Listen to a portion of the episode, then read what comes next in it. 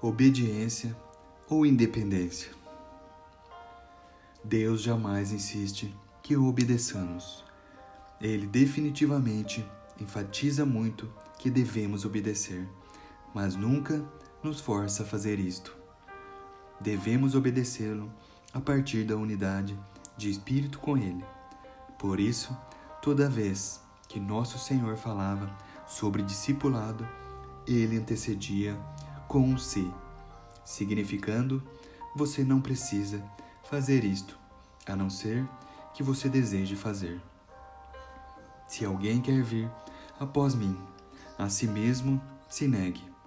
Lucas 9, 23. Em outras palavras, para ser meu discípulo, entregue a mim o seu direito de si mesmo. Nosso Senhor não está falando sobre nossa situação eterna, mas a respeito do nosso valor para Ele nesta vida, aqui e agora. Por isso, ele parece tão severo. Lucas 14, 26. Jamais intente compreender o sentido destas palavras, separando-as daquele que as pronunciou. O Senhor não me fornece regras, mas estabelece seu padrão claramente. Se meu relacionamento com Ele é de amor, farei o que Ele disser sem hesitação.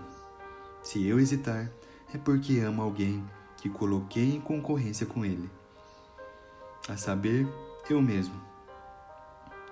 Jesus Cristo não vai me forçar a obedecê-lo, mas eu devo fazê-lo. E logo que eu obedeço, cumpro meu destino espiritual. Minha vida pessoal pode estar repleta de acontecimentos pequenos e insignificantes, completamente insignificantes.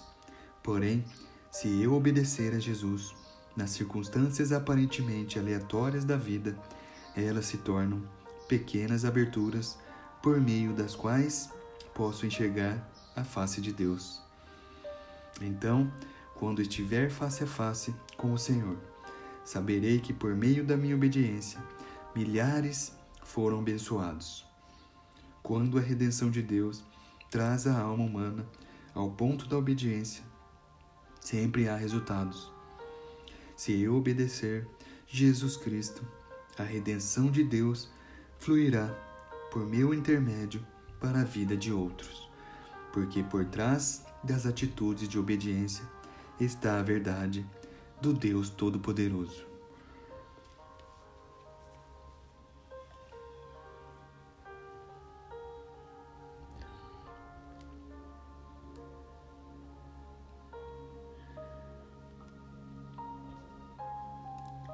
Se vocês me amam, obedecerão aos meus mandamentos. João capítulo 14, versículo 15.